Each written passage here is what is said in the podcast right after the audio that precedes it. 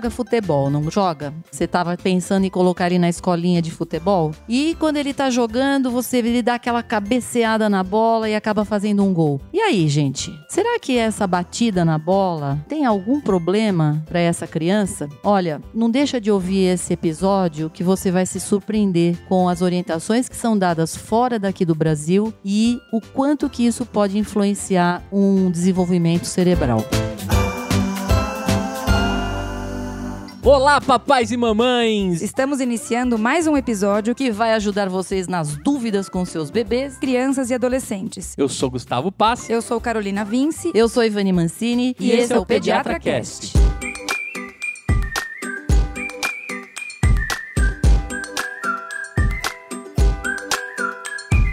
Eu sou Gustavo Passe, apaixonado por podcast, pai do João, e eu fiz pouco gol de cabeça. Acho que eu usei pouco minha cabeça jogando bola. Eu sou Carolina Vince, pediatra, mãe da Maria e da Laura. Laura adora futebol, mas eu tô atenta para as cabeceadas. Eu sou Ivani Mancini, pediatra, podcaster, mãe do Fernando, e hoje, gente, nós vamos falar sobre um assunto que eu acho que deveria ser muito mais ventilado uhum. aqui no Brasil, que é o país do futebol, uhum. né? Ou pelo menos já foi. Depois do 7 a 1 a gente já não fala fala mais nada. Mas tem muita criança que joga futebol, tem muita criança que cabeceia a bola e a gente vai entender melhor o que impacto você tem sobre o desenvolvimento desse cérebro, uhum. certo? Uhum, certo, é isso aí. Muito Vamos bacana. só falar uma história. Vou contar uma história aqui, gente, que é a seguinte. Durante um jogo de futebol na escola, um jogador do ensino médio, ele sofreu um golpe na cabeça, tomou uma pancada. Apesar dele apresentar uma dor de cabeça persistente no dia seguinte ao jogo, e ele sentia também um pouco de náusea, um pouco de tontura, mesmo assim ele continuou a treinar e ele decidiu participar de um novo jogo na semana seguinte. Durante esse outro jogo, de novo ele foi golpeado na cabeça. Aí o que aconteceu? Ele continuou jogando e dois jogos mais tarde ele despencou no campo e em menos de 24 horas depois ele morreu. Isso parece inacreditável, mas ela é uma história real. Felizmente, essas mortes por concussão no esporte, elas não são frequentes, tá? É a morte, na verdade, né? Mas mas, é claro, esse é o pior cenário possível. Mas, na verdade, as concussões no esporte, elas são muito mais sérias do que se imagina. Existem muitos exemplos, por exemplo, de alunos, ex-alunos, que eram nota 10 e que depois lutam para passar de ano após sofrerem concussões nos jogos de futebol. Muitos estudantes, atletas, eles têm sido forçados a abandonar tanto o seu esporte quanto as suas aspirações de carreira, porque nunca se recuperaram totalmente das concussões. Carol, o que, que acontece quando a cabeça sofre um grande impacto? Olha, é, vamos pensar na cabeça. A cabeça é uma caixinha fechada. Então, antigamente, pensava-se que a concussão cerebral era uma situação tranquila, assim, era um, era um evento tranquilo. A criança toma uma pancada na cabeça, ah, não vomitou, não desmaiou, não desmaiou, não perdeu a consciência, tudo bem. Mas a gente sabe hoje que não, que isso não é verdade, tá? Então, pesquisas recentes, elas revelam justamente que a concussão vai desencadear uma série de reações no cérebro que podem levar semanas e tornam esse cérebro particularmente vulnerável ao dano causado por uma concussão adicional, que foi o que aconteceu com exatamente, o menino, né, Ivani? É, exatamente. Também tem outras evidências de que jovens que experimentam uma concussão, por exemplo, podem ter um risco maior de dano cerebral do que adultos que sofrem a mesma concussão, porque a gente sabe que o cérebro está ainda em desenvolvimento e tem características únicas que aumentam a suscetibilidade. É só pensar, a criança tem mais água na composição, o que imagina-se é que o cérebro ele tem menos espaço para se movimentar dentro, dentro da, da, da, da do crânio, do né? crânio, perdão. Então, assim, é uma situação que, que realmente preocupa e que leva a um dano maior do que um adulto que bate a cabeça num jogo de futebol, por exemplo. Certo, Certíssimo. Ivani? E o que, que é de fato a concussão, Ivani? Conta pra gente um pouquinho. O, a concussão, ela é um dano no cérebro que acontece depois que alguém sofre um golpe na cabeça. Essa, na verdade, é a definição dela, né? Então, mas quando você sofre, quando a criança sofre uma, uma pancada, você tem, não necessariamente até só na cabeça. Às vezes ela sofre uma pancada no corpo uhum. e esse essa energia, né, essa pancada, ela se transmite até para a cabeça. Porque assim, gente, vamos combinar, futebol não é uma coisa delicada, uhum. certo? A criança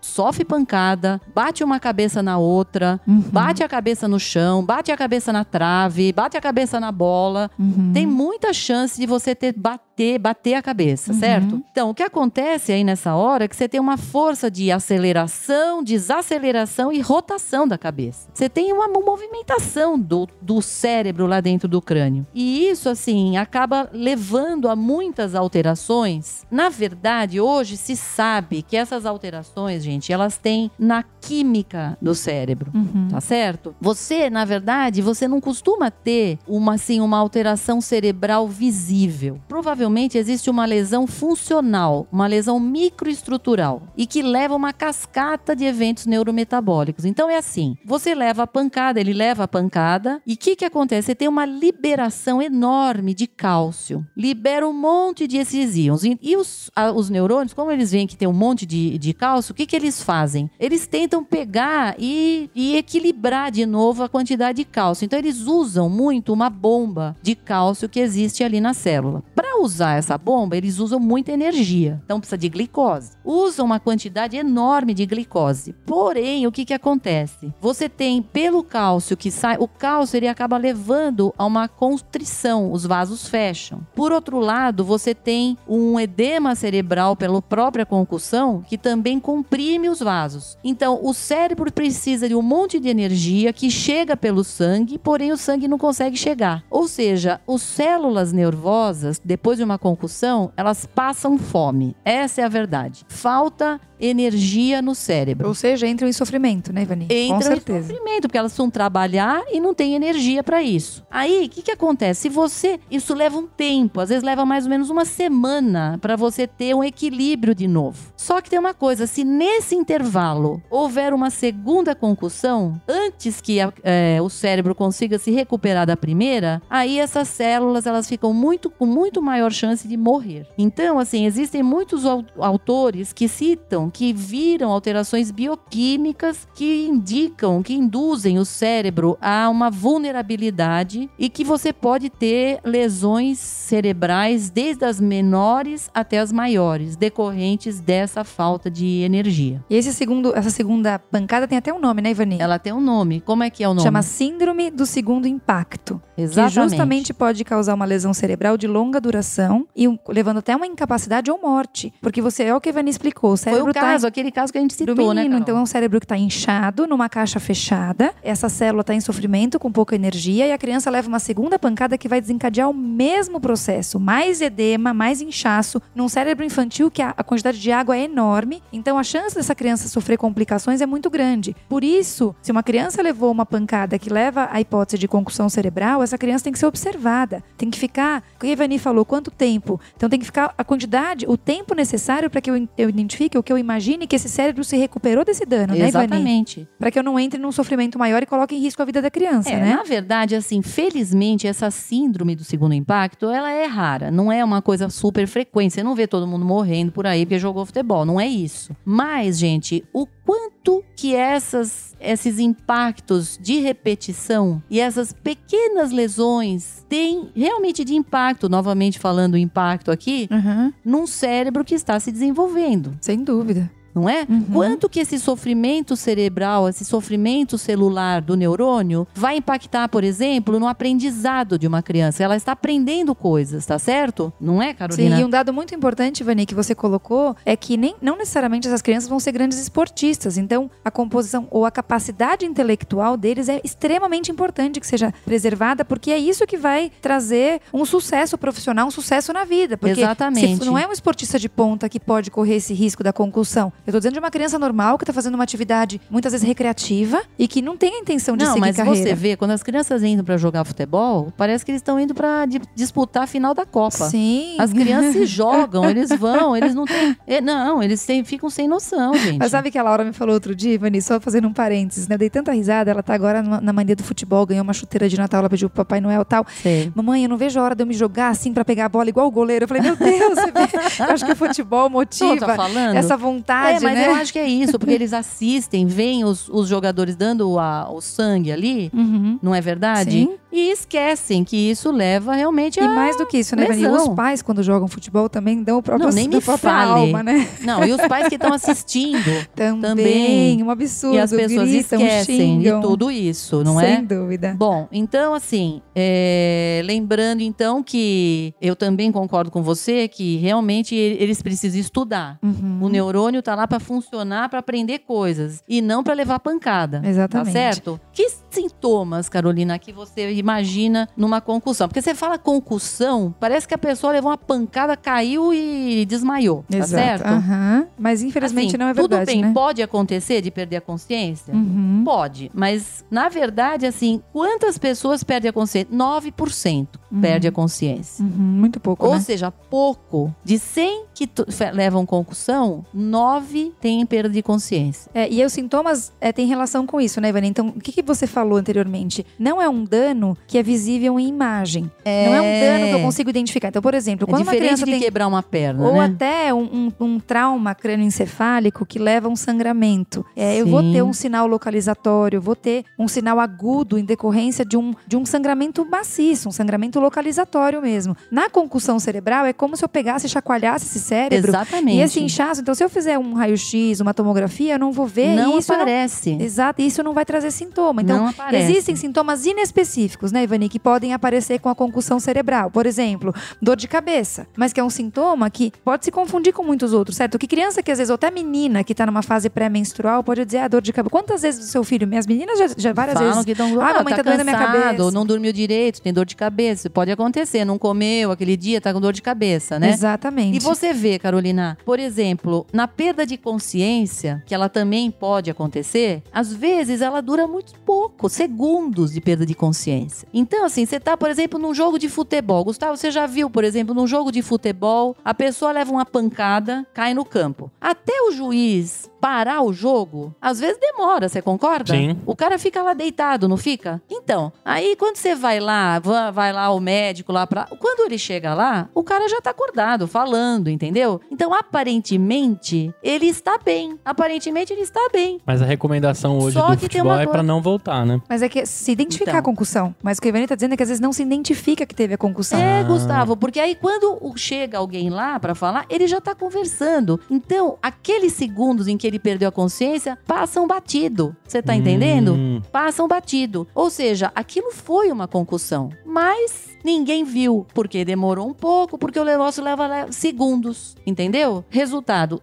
com criança é igual. Uhum. Se a criança levou uma pancada, perdeu uma consciência. Eu digo criança às vezes, um adolescente, vai, num jogo maior, caiu ali até a coisa chegar, tal, já perdeu e já recuperou. E aí é um perigo, né? E aí é o perigo. Agora, uma coisa importante que você falou, Ivani, então a gente falou, raio-x e tomografia não identificam. Agora, dessas crianças que perdem consciência, que são diagnosticadas como concussão, nos exames de imagem, a ressonância nuclear magnética sim é capaz de identificar alguns danos, né, Sim, Ivani? mas quantas? Como que você vai pedir ressonância pra todo exato. mundo que Não, levou e uma quando- pancada? E, senão a gente vai fazer. É um exame caro, é um exame demorado, Exatamente. difícil de ter acesso, né? Mas é isso. é, não tem como a gente garantir ou pensar na imagem como é, auxílio para poder é. diagnosticar, né, Ivani? Outro sintoma que pode acontecer é a perda de memória, uma certa amnésia. Uhum. Mas ela, ela está em 25%, hein? Estudos com estudantes e joga- eh, jogadores de futebol mostram que 25% dos que sofreram tinham amnésia. Porque ela pode também ser, ela mudar a classificação, porque você tem uma amnésia, já te leva a uma construção que você pensa que ela é mais séria. Mas nem sempre ela acontece, É tá verdade. certo? E indo de encontro com isso, Ivani, às vezes, sinais e sintomas que se observam é aquela, ela, aquele olhar vazio, é, a lentidão para responder, ou para seguir alguma instrução, desorientação e um pensamento mais confuso, Uma, fala, meio arrastada, né, Carol? Exato, ou náusea e vômito. Então, assim, vocês vê- podem perceber que nenhum sintoma é específico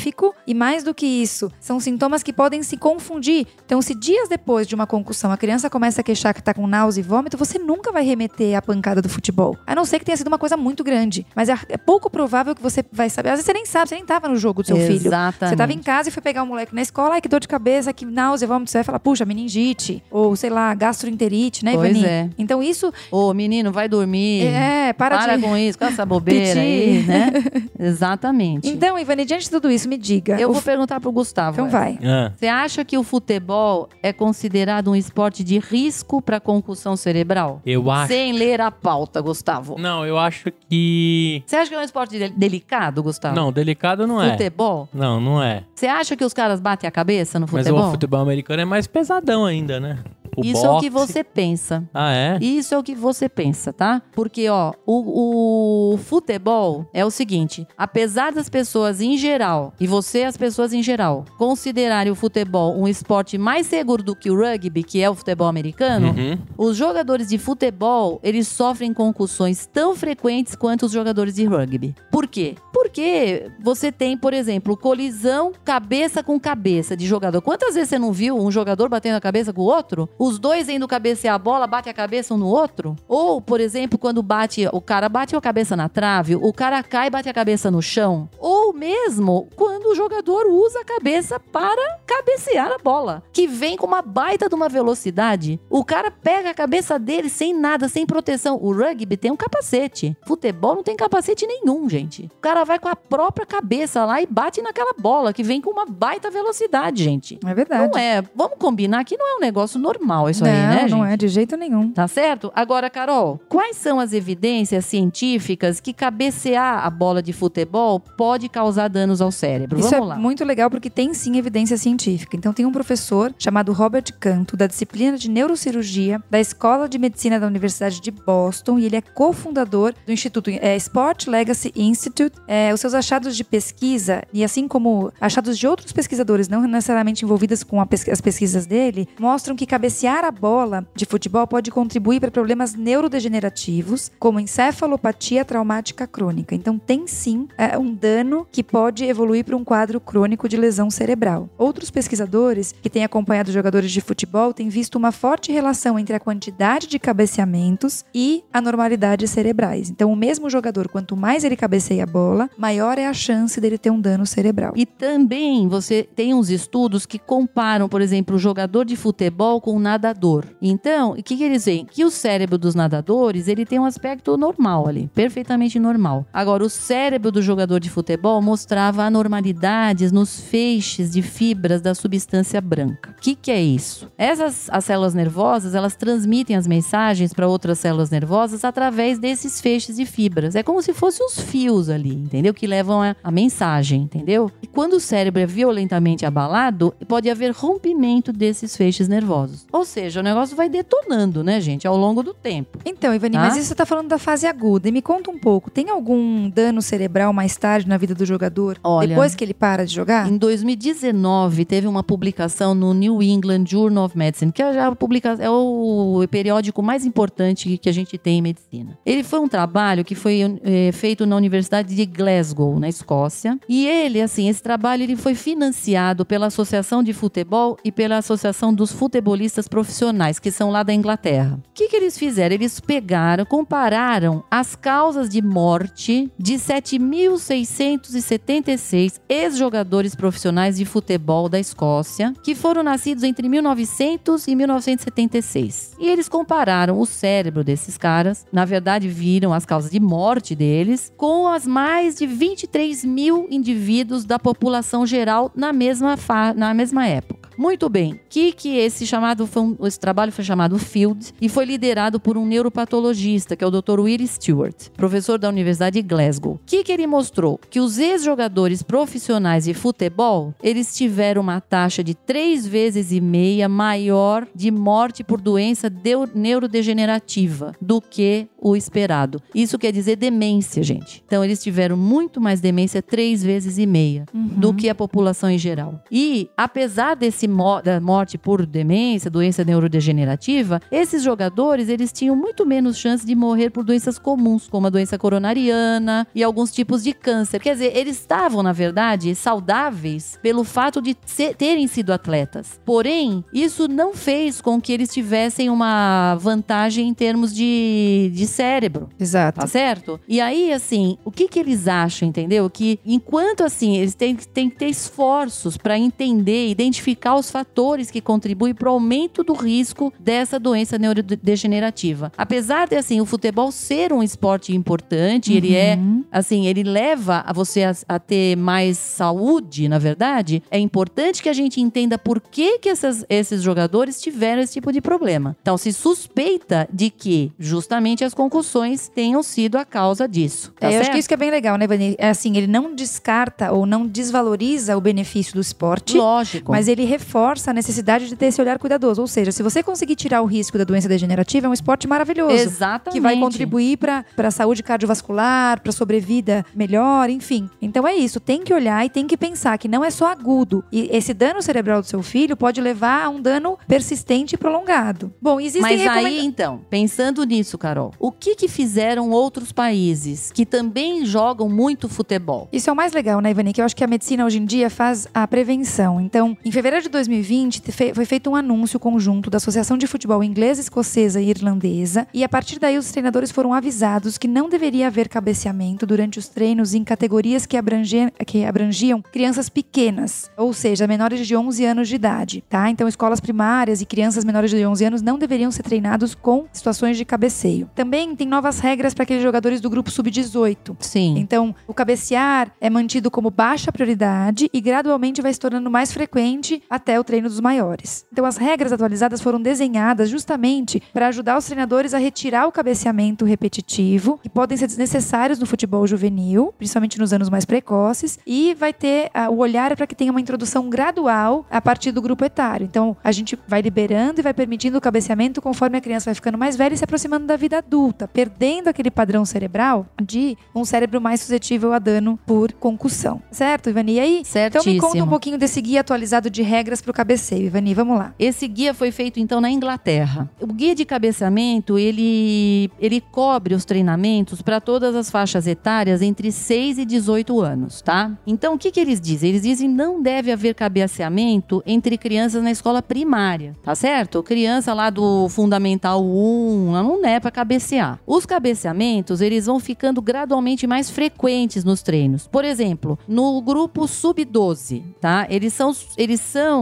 limitados a uma sessão por mês. Sendo permitidos cinco cabeceamentos apenas. Enquanto que os grupos sub-13, eles vão tendo então uma sessão por semana. Então vai aumentando devagar isso, tá certo? Outra coisa, eles pedem também para não superinflar a bola de futebol quando se introduz o cabeceamento nos treinos, tá? Procurando se inflar a bola com a menor pressão possível, para você ter realmente menos impacto, tá? E também o guia estabelece os tamanhos de bola de futebol adequados para o treino em cada grupo etário, tá certo? Ou seja, tem bastante é, atenção para esse tipo de coisa, ok? Agora, nos Estados Unidos também, né, Carol? Isso, isso que eu acho mais legal. Então, esse movimento veio da Inglaterra, né, Ivani? Mas, assim, em 2015, os Estados Unidos também. Então, US Youth Soccer, a organização que supervisiona justamente a maioria das ligas para crianças e adolescentes nos Estados Unidos, anunciou banimento no cabeceamento em jogos e treinos para crianças menores de 11 anos, tá? Citando justamente preocupação de que o jogo poderia contribuir para o quadro de concussão. Então, super importante. Você vê que isso é uma preocupação Quer dizer, porque a mundial. gente não ouve aqui. A gente não ouve aqui, por exemplo, nada disso. Eu falo para meus pacientes: você vai jogar futebol? Deixa os outros cabecearem. Quem não tem pediatra não fala para eles. entendeu? Porque eu tô falando para você aqui: você joga com o pé, você não joga com a cabeça. Não é para jogar com a cabeça. Isso eu falo para todos que jogam futebol. E quantas vezes você vê um pai brincando com o filho, né? Joga a bola, cabeceia. Joga a bola, cabeceia. Exatamente. Né? Isso- Exato. a gente sabe que Não, não, é um tudo bem, você quer fazer isso com o seu filho? Então você pega uma bola de piscina para ele, ele cabecear, porque não vai ter impacto, Sim, certo? Uhum. É, tudo bem. Treinar o cabeceamento com uma bola de piscina, molinha, tranquilo, tá certo? Certo. O, o João gosta de jogar futebol, Gustavo? Ele gosta, mas ele ainda pega na mão a bola. Ele não, não tem muito. Não entendeu. Mas ele chuta bem. Chuta, chuta. Chuta de esquerda ainda. É. Fortíssimo. Mas é, a cabece... cabecear, acho que não. Como ele tem o cabelo enroladinho, Sei. vai dar até uma. Amortecida. Ele tem uma amortecida. É, o meu filho, o Fernando, nunca foi de jogar futebol, nunca teve muita habilidade de jogar futebol. Mas hoje, Carol, você fala, sua filha, muitas meninas gostam de jogar Gostam, futebol. sim. Muitas meninas. E nos Estados Unidos, a gente tem realmente o futebol feminino é muito. Elas são as Uma campeãs. potência, né? Elas são as campeãs, tá certo? Uhum. Jogam muito futebol. E mais, você tem ainda também, pensa, cabeça num cérebro feminino, esse impacto todo. A gente tem que entender uma coisa: o pescoço da criança, ele não é um pescoço forte. Então, quando um jogador de futebol vai cabecear uma bola, um, um jogador profissional, quando ele vai cabecear uma bola, ele faz muita força no pescoço, de forma que ele isso diminui um pouco o impacto, porque endurece muito ali, tá certo? A musculatura. Na criança, como o pescoço é mole, gente, todo o impacto vai pra cabeça. É. Certo, Carol? Tô falando besteira? Não, sem dúvida nenhuma. Não é? É, é super importante. E quando você fala da menina, a gente sabe que compos- a composição corporal das crianças é muito semelhante até uma certa idade, mas que a menina acaba tendo uma força muscular menor, né? Se você comparar um menino e uma menina da mesma idade, a força muscular é menor. Então você imagina que essa composição do pescoço seja muito mais relevante ainda. Então tem que ter muita atenção com o cabeceio, tá? Então, assim, a gente pode dar alguns conselhos. Vocês nos ouviram falando um monte de dados e estatísticas, mas eu acho que a gente pode ajudá-los para você que é pai e mãe, que tem uma criança que pode evoluir ou que está numa atividade esportiva que inclui futebol, tenha atenção. Então, eu acho que 14 anos é idade de corte, certo, Ivani? Eu acho que é É. um bom dado, né? É, vamos, vamos colocar aí 12 a 14, vai, Carol. uhum. Pra gente não ser tão. Pelo menos isso, porque a gente entendendo que na Inglaterra eles começam a liberar a partir daí, sendo que, na verdade, se, se orienta que não. O ideal seria não treinar cabeceamento, ou treinar muito pouco. E eles liberam no jogo, mas no treino é que é o problema. Sim, tá porque é certo? repetição, né? É lógico. Então, assim, novamente, o doutor Robert Canto, que é aquele professor da Universidade de Boston, ele diz o seguinte: ele, ele recomenda os 14 anos, que não cabeceiem a bola Pra antes cabecear de disso. canto, assim, ó. E os impactos na cabeça, ele diz, são mais prejudiciais abaixo dessa idade. Por quê? Porque você tem um número grande de estruturas e, e alterações que podem vir tanto estruturais e metabólicas, tá? E os cérebros dos mais jovens, eles não são tão mielinizados como os cérebros dos adultos. O que, que é a mielina? Ela é o revestimento das fibras nos neurônios, como se fosse o revestimento de um fio elétrico. E ajuda na transmissão dos sinais. E isso dá para os neurônios uma força maior. Então, esses jovens são mais vulneráveis. É isso aí, é isso aí. Então, assim, mais uma vez reforçando um dado muito, muito importante. Os mais jovens têm cabeça desproporcionalmente grande. Então, por volta dos 5 anos de idade, a cabeça tem 90% da circunferência do adulto. Mas o pescoço não se desenvolveu da mesma forma. O pescoço não é próximo da, da força do pescoço de um adulto. Então, eles têm cabeças grandes em pescoços fracos, gente. Isso é muito relevante. E esse é o efeito de boneca de cabeça grande. É, né? Que é aquela coisa do- da, da, boneca que balança. que mole, que cabeça Exatamente. mole, né, Carol? E aí a lesão pode acontecer em decorrência disso, certo? É isso aí, Carol. Então eu acho que foi bem falado, bem orientado a vocês aqui. É um ponto de atenção. A nossa intenção como médico, atenção e intenção é bom, né? É. É, é sempre fazer profilaxia, é cuidar, é prevenir. Depois que o dano está instalado, pouco a gente pode fazer. Mas aqui a gente tem a intenção realmente de orientá-los à prática esportiva com qualidade e com segurança. E outra, Carol, eu acho que aqui é importante conversar com a sua criança. Exato. Porque, infelizmente, gente, nós não temos nenhuma orientação, por exemplo, governamental. Nós não temos orientação nas escolinhas de futebol.